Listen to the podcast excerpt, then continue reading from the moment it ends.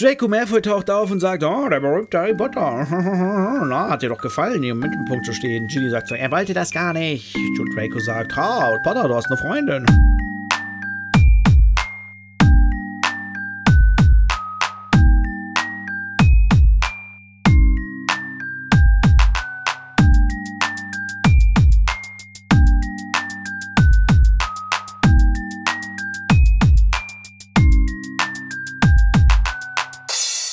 Herzlich willkommen, Leute, was geht ab zu einer neuen Folge Potters philosophischen Podcast-Programm. Mein Name ist David Dieger, Bengel und Dave und wir befinden uns im Kapitel 4 von Buch 2 bei Harry Potter und die Kammer des Schreckens. Ähm, wir sind in Kapitel 4 bei Flourishing Bloods. Originaltitel At Flourishing Bloods. Harry ist jetzt angekommen bei den Weasleys. Er wurde befreit aus äh, den Klauen der Dursleys, hat da einfach eine sehr, sehr gute Zeit und äh, das unterstreicht so das, was wir am Anfang lesen, das streicht noch mal ein bisschen mehr den Kontrast zwischen Dursleys und Weasleys und dass die Weasleys quasi die Anti-Dursleys sind, denn die Dursleys sind clean. Ich glaube, ich weiß nicht, habe ich schon mal erzählt, ich weiß nicht. Äh, die sind clean, die sind sauber, die sind, machen das her, denen ist Geld wichtig, denen ist Ansehen wichtig. Und die Weasleys sind so das Gegenteil. Die Weasleys sind so ein bisschen Chaos, Hauptsache Familie, Liebe, alle untereinander. Klar kriegt man auch mal mega, aber eigentlich ist Molly sehr liebevoll mit ihren Kindern und Arthur ebenso. Und Molly ist genauso liebevoll zu Harry. Und das ist auch ein großer Unterschied zwischen den Dursleys und den Weasleys. Denn bei den Weasleys im Haus mögen alle Harry. Molly Weasley kümmert sich um ihn, als wäre sie, wäre er ein Kind von ihr und das ist tatsächlich auch etwas, was sich dann äh, durchzieht. Also die Weasleys sind so ab jetzt Harrys Ersatzfamilie, kann man sagen beide behandeln ihn wie, wie so ein Kind, also wie ein Sohn von ihnen. Äh, ich meine, die haben ja genug gehabt, da einen mehr oder weniger, ist ja auch nicht so schlimm. Äh, und das Kind hat wenigstens Kohle, aber dazu später. Ja, sie sind halt sehr mütterlich zu ihm. Arthur wird später recht väterlich ihm gegenüber, also gibt ihm Tipps und Ratschläge und so.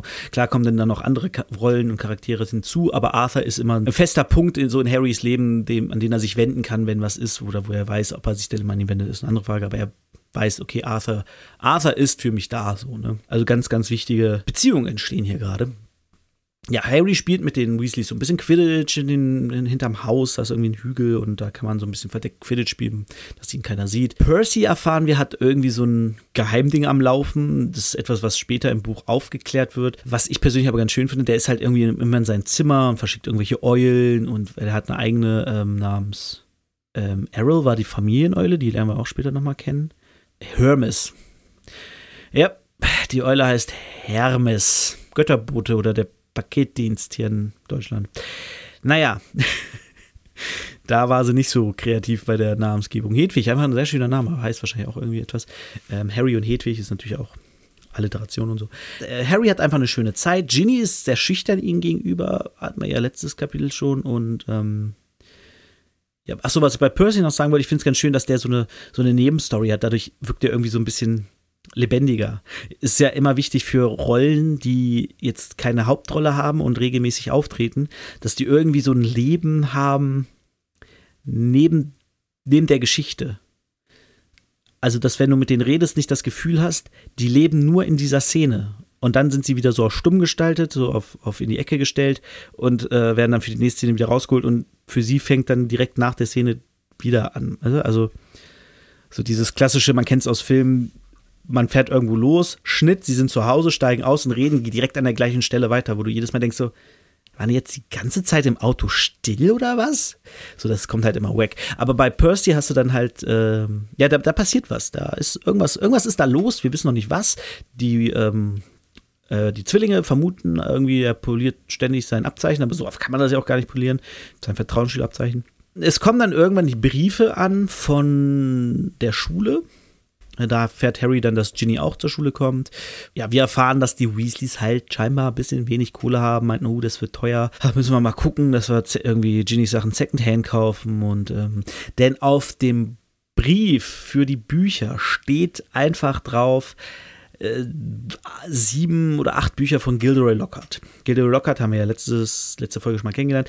Der scheint irgendwie ein, ein äh, Sachbuchautor zu sein. stumpf gesagt, in der, hier in der Muggelwelt. Genau, von dem sollen sie ganz viele Bücher kaufen und die sind scheinbar sehr teuer. Es kommt dann noch ein Brief von Hermine eben von Errol, der, der Familieneule, die die besten Tage schon hinter sich hat. Deswegen, ja, manchmal ein bisschen länger braucht, um Briefe zu bringen. Deswegen kommt Hermines Brief auch jetzt erst an, ein paar Tage später. Irgendwie Harry ist schon ein bisschen bei den Weasleys da. Ist schon ein bisschen bei den Weasleys, reicht als Satz. Ja, sie verabreden sich auf jeden Fall in der, in der Winkelgasse, sich da zu treffen, gemeinsam die, die Schulsachen zu kaufen, sich einfach mal zu sehen in den Sommerferien, ja, wieder straight Richtung, Richtung Schule zu wandern. Und dann reisen sie mit Flohpulver. Die Weasleys reisen mit Flohpulver in die Winkelgasse, nicht wie Harry mit Hagrid über äh, Züge, über den tropfenden Kessel und dann da rein. Nee, die nehmen Flohpulver. Was ist Flohpulver? Es ist ein ähm, kleines Pulver halt, das schmeißt man in den Kamin, sagt, wohin man will. Also man steht im Kamin, schmeißt es rein und sagt, wo man will. Und dann wird man dahin gedreht. Was ein bisschen weird ist, weil es wird so dargestellt, als wenn man jeden Kamin bis dahin abklappert. Also als wenn Harry wirklich irgendwie keine Ahnung, Winkelgasse ist 20 Kamine entfernt und Harry wirklich in jeden der 20 Kamine auftaucht, bis er da ist. Also so wirkt es manchmal, weil die irgendwie sagen so, ja, okay, steig nicht zu früh aus oder so. Oder fahr nicht zu weit. Ähm, das ist so ein bisschen, bisschen seltsam. Aber da kommen wir später in den späteren Büchern nochmal zu, deswegen kurze Randnotiz nur. Harry macht es dann das erste Mal, atmet einiges an Asche ein, was nicht so gut ist. Und ja, kommt wo ganz anders raus. Und seitdem ich jetzt weiß, durch ähm, die Kommentare von äh, Fulcrum und Rickson waren es, glaube ich, einer von beiden auf jeden Fall, wenn so nicht sogar beide, ähm, dass die Winkelgasse und die Nocturngasse ja im Englischen Winkelgasse ist Diagonally und Nocturgasse ist Noctur Noctually. Und im Englischen klingt es halt wenigstens ein bisschen ähnlich, weil Winkelgasse Nocturngasse ist halt vorne, also Winkel und Nocturn ist halt recht unterschiedlich. Während man bei Daigon und Nocturne irgendwie so ein ähnliches, ähnlichen Klang hat, Nocturnally, Diagonally, so ein Arlally, hast du halt hinten. Und hier ist Winkelgasse, Nocturngasse. Das ist halt, dieses harte Deutsch, es unterscheidet das zu stark. Meine persönliche Meinung. Deswegen macht es im Englischen viel mehr Sinn, dass er in der Nocturngasse rauskommt. Aber wo kommt er in der Nocturngasse raus? Er kommt ja nicht irgendwo raus. Harry kommt in einem Laden raus, guckt sich um, denkt sich, dieser Laden ist sicher nicht in der Winkelgasse. Denn wir haben dort einiges an, ähm, ja, an einem Muggel. Artefakten? Nein, wir haben keine Muggel. Wir haben magische Artefakte, die allerdings recht ja, schwarzmagisch wirken. Also als wenn da schwarze Magie im Spiel wäre bei diesen Dingern. Harry will dann schnell raus, sieht ein bisschen fertig aus, Brille ist kaputt, er voller Ruß, äh, hat sich verlaufen. Und wer kommt ihnen entgegen? Es ist Draco Motherfucking Malfoy mit seinem Vater, scheinbar, denn der sieht genauso aus wie er. Harry springt also da in irgendeinem Schrank, der da rumsteht, macht die, die Tür ein bisschen auf, beobachtet die, sieht, wie die Malfoys reinkommen. Lucius redet mit Mr. Borgin, dem Besitzer des Ladens, ein, ähm, ja, Typ mit Glatze und irgendwie so die letzten Haarsträhne über die Glatze gekämmt, glaube ich. Und einen Buckel hatte er, glaube ich. Meine ich. Lucius gibt ihm eine Liste, auf der stehen Gegenstände, die Mr. Borgin in den nächsten Tagen bei ihm doch gerne mal abholen soll, da er sie ihm verkauft. Mr. Borgin scheint keine große Wahl zu haben, ob er die kaufen will oder nicht. Denn äh, das Zauberministerium ist ja on, on the road to um, find some Black Magic Stuff. Ja, Lucius hat, hat ein bisschen Schiss. Ne? Lucius hat ein bisschen Angst, dass man da was finden könnte. Deswegen verkauft er das. Malfoy sucht in der Zeit so ein bisschen im Laden rum, stöbert so ein bisschen, guckt sich die Sachen an. Und Mr. Borgin findet das eigentlich viel spannender, als Lucius Malfoy dem was verkaufen will. Deswegen äh, geht er immer zu ihm hin und äh, ja. Gibt es auch einen fiesen Satz von, von Lucius äh, Draco gegenüber, ähm, dass seine Noten so schlecht sind, dass er ja eigentlich nur ein Dieb werden kann. Man denkt sich, ja, Vater Vater des Jahres, würde ich sagen. ähm, naja. Irgendwann verschwinden sie dann wieder, dann lässt Mr. Borgin noch irgendwie so einen Satz fallen, dass auf dieser Liste scheinbar nicht alles ist, was Lucius an, an fragwürdigen Sachen so in, sein, in, seinem Besitz hat. Und dann verschwindet er auch nach hinten und Harry haut halt schnell aus diesem, diesem Laden ab. Er befindet sich dann in der Nocturngasse und denkt sich, fuck, wo gehe ich jetzt hin? Äh, da kommt ihm dann eine, eine Hexe hingegen, die ein Tablett trägt, auf dem sowas wie Fingernägel sind irgendwie. Also es sieht aus wie menschliche Fingernägel. Harry probiert sie irgendwie abzuwimmeln, die ist ein bisschen penetrant. Plötzlich kommt von hinten Hagrid, Harry! Und Harry, ach, zum Glück. Hagrid, hilf mir! Äh, Hagrid haut dann erstmal diese Fingernägel weg und die beiden latschen zusammen Richtung Winkelgasse. Winkelgasse ist halt direkt neben der Nocturngasse. Auf dem Weg dahin quatschen sie dann kurz. Harry, äh, Hagrid fragt Harry so, ey, was machst du da? Und er so, ja, ich bin irgendwie beim Flohpulver zu weit gereist. Und Hagrid so, ah, ja, gut, das ist die Kunde, aber eine zwielichtige Gegend. Und dann fragt Harry so, was machst du da? Also, ja, ich suche fleischfressenden Schneckenschutz. Er muss den Kohl retten im Schulgarten. Ne? Hüter der Ländereien und ähm, der, der, ein Wildhüter von Hogwarts hat, hat keinen Urlaub.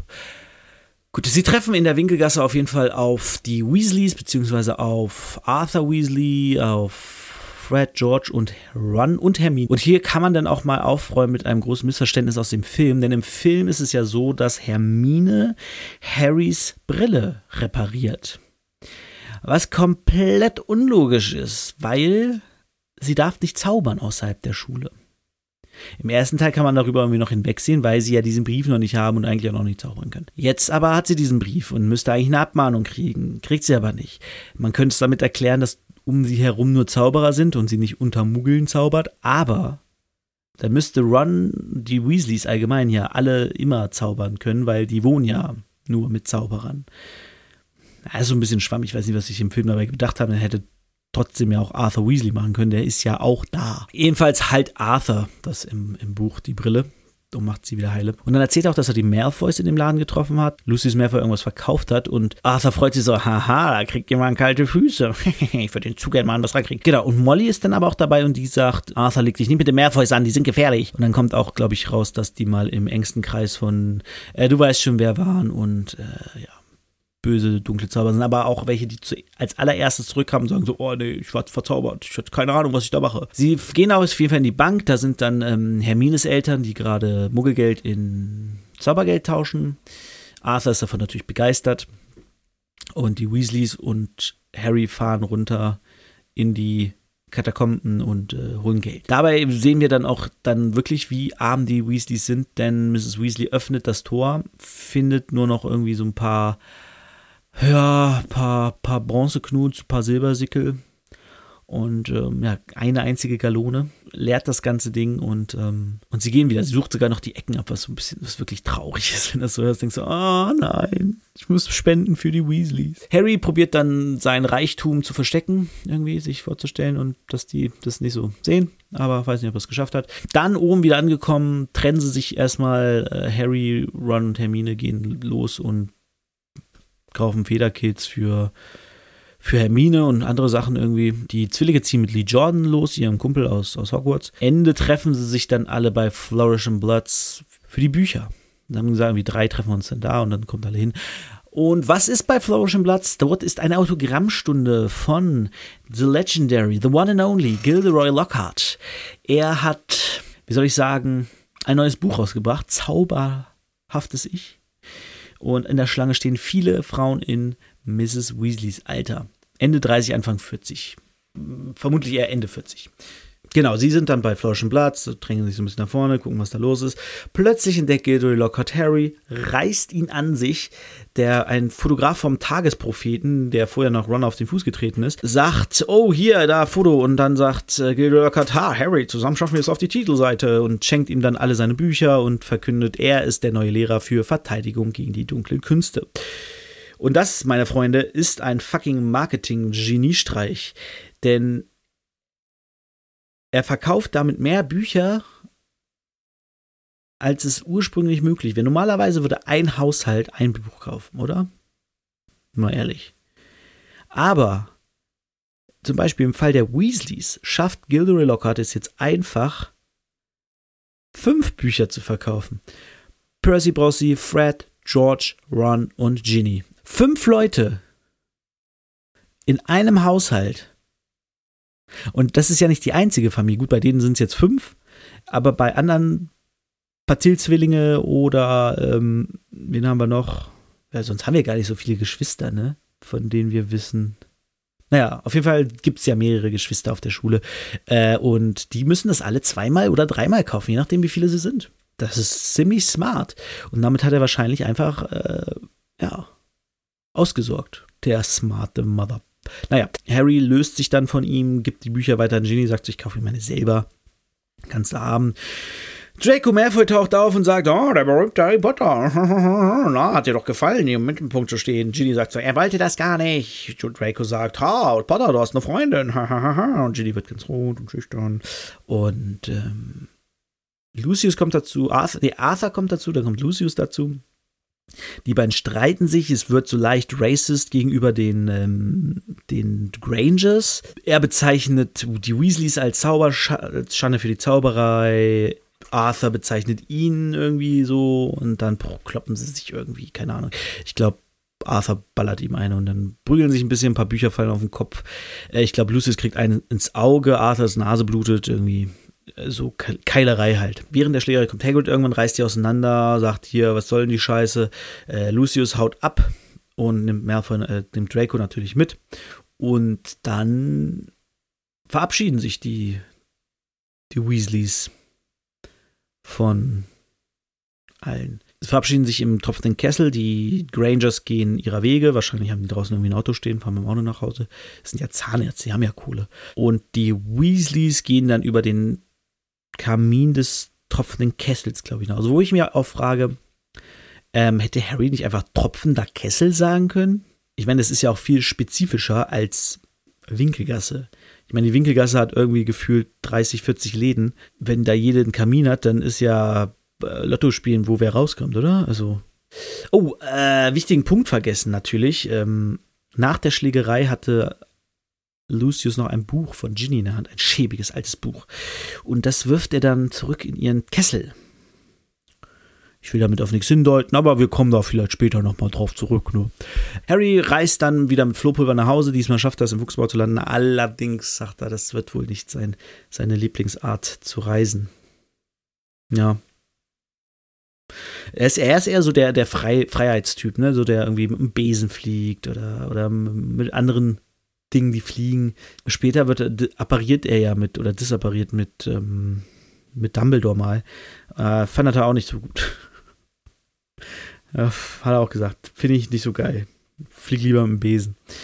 Naja. Äh, ja, das war das Kapitel. Das ist alles, was passiert ist. Sie sind beim Einkaufen, haben, wir haben Lucius Malfoy kennengelernt, der so der erste, der erste greifbare Antagonist ist, da er ja durchaus ähm, böse Dinge im Schilde führt. Also gerade jetzt auch in diesem Buch, äh, da gibt es zwar die, die große, den großen Plot mit wer, wer später dann alles da so hintersteckt und so. Aber Lucius ist da auf jeden Fall ähm, ja dabei, das dann so irgendwie ein bisschen, bisschen für seine Zwecke mitzunutzen. Ne? Das ist ganz äh, spannend. Ansonsten hat, hat das so wieder so ein bisschen leicht, so dieses, und das fällt mir immer mehr auf, so dieses wirklich, oh, ein Stuhl quietscht so, ähm, so dieses, dieses rassistische, so den, den Muggel, allein dieses Wort Muggel ist ja eigentlich mega abwertend nicht magischen Menschen gegenüber. Und dann hast du halt hier so eine Szene, wo Lucius so ganz abwertend den Grangers gegenüber sind, so äh, bezeichnet. Äh, äh, sowas bringen sie hierher. Also es ist wirklich, ja, und dass, dass auch die Zauberer sich teilweise halt als die, die überlegene Rasse fühlen, irgendwie den, den Muggel gegenüber und ähm, ja, ich glaube auch teilweise der Plan ist, ist ja auch der Plan von Grindelwald, irgendwie so die, die Muggel unterwerfen und als, als Zauberer die Welt regieren, so. Es hat halt alles so, ja, faschistische und rassistische Züge irgendwie. Bei meiner Fra Frage ist natürlich dann, ob, ob man bei Muggel und, und Magier, äh, Zauberern von verschiedenen Rassen reden kann, weil im Endeffekt sind es ja beides Menschen. Das ist auf jeden Fall was, ist äh, vielleicht Klassizismus, weil die haben offensichtlich die Klasse Zauberer und die anderen haben Klasse Krieger oder Zau äh, Zahnarzt oder Büroangestellter.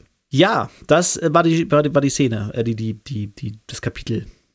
Harry hat auf jeden Fall eine gute Zeit bei, bei den Weasleys, äh, hatte auch eine gute Zeit in der, in der Winkelgasse, solange er in der Winkelgasse war und ähm, bisschen Aufregung ist passiert, aber das soll ihn nicht abhalten, einen schönen Sommer zu haben. Ich fasse noch mal kurz zusammen, wir, wir haben Harry bei den Weasleys, alles gut. Ähm, Ginny kommt nach Hogwarts. Lucius ist ein Arschloch, wir lernen ihn kennen. Draco ist auch noch ein Arschloch und ähm, die Eltern von Hermine sind Muggel. Das ist auch das einzige Mal, glaube ich, dass sie auf die treffen, wenn ich mich nicht ganz irre. Also sie werden natürlich häufig erwähnt von Hermine, das ist, das ist ja klar. Aber ich glaube, dass die selbst in der Winkelgasse sind. Ich glaube nämlich in allen anderen Teilen sind sie tatsächlich, ähm, ist Hermine immer mit den, mit den Weasleys unterwegs. Schon bevor sie die, die Bücher holen. Äh, dadurch lernen wir ihre Eltern dann halt nie, also sehen wir die nie mehr. So.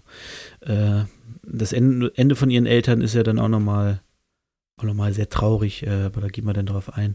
Übrigens, äh, die Mutter von Hermine wurde im letzten Teil gespielt von, na, wer weiß es? Wer weiß es? Im vorletzten Teil des Films, Entschuldigung. Ja, wer weiß es? Ich bin mir jetzt gerade unsicher, aber ich meine, es war Catelyn Stark. äh, die, die die Mutter gespielt hat. Die hat auch übrigens die Mutter gespielt in Misfits. Ich weiß nicht, ob ihr Misfits kennt. Das war so eine Serie über ein paar Jugendliche, die durch einen Blitzeinschlag ähm, äh, Zauber Superkräfte gekriegt haben. Und da gab es, da hat unter anderem dann auch Dings mitgespielt. Der Bolton Bastard, ich habe gerade seinen Namen vergessen. Äh, Michelle Fairley ist es auf jeden Fall. Äh, ich gucke jetzt mal, ob sie bei Harry Potter mitgespielt hat. Aber ich meine, die war das. Genau, hier, Harry Potter, die Heiligtümer des Todes, Teil 1. Hat sie mitgespielt, äh, war sogar noch vor Game of Thrones. Und bei Misfits hat sie, wie gesagt, die, Haupt, äh, die Mutter von der Hauptrolle gespielt. Genau, kam aber auch nicht oft vor. Ähm, wie ist die Hauptrolle nochmal? Ah, oh, Misfits habe ich ja geliebt, ne? Ähm, Nathan, genau, Nathan. Bester. Nathan war der Hammer. Ah, Leute, guckt euch Misfits an, wenn ihr mal eine coole Serie sehen wollt, die irgendwie ein bisschen abgedreht ist. Sie wird nach der zweiten Staffel leider, leider äh, schlagartig immer schlechter. Ähm, die ersten beiden Staffeln sind fantastisch, die dritte ist okay und in der vierten hatte ich keinen Bock mehr und habe nicht weitergeguckt, weil die auch viel die Schauspieler austauschen und so. Aber das nur so am Rande. Eigentlich ist das ja ein Harry Potter Podcast hier, kein, kein äh, britischer Serienpodcast. Äh, genau. Aber da hat sie auch mitgespielt und das fand ich immer, fand ich immer lustig, dass sie da so eine super Mini-Rolle hatte, aber eigentlich eine, äh, trotzdem eine Rolle, die wahnsinnig wichtig in der ganzen Geschichte ist irgendwie, weil sie halt die Mutter von einer der drei Hauptdarstellern ist. So, ne? Aber gut, so viel nur am Rande. Das war's mit der Folge. Wir hören uns nächste Woche, wenn wir reisen in. Oh, es geht nach Hogwarts und wir lernen die peitschende Weide kennen. SM-Spielzeug vermute ich. Spaß. Bis dahin verabschiede ich mich mit einem Zauberspruch, den Hermine im Film benutzt hat, um die Brille zu reparieren. Ich weiß nicht, ob Arthur den gleichen benutzt hat. Oculus Reparo. Bis dahin, ich wünsche euch alles Gute.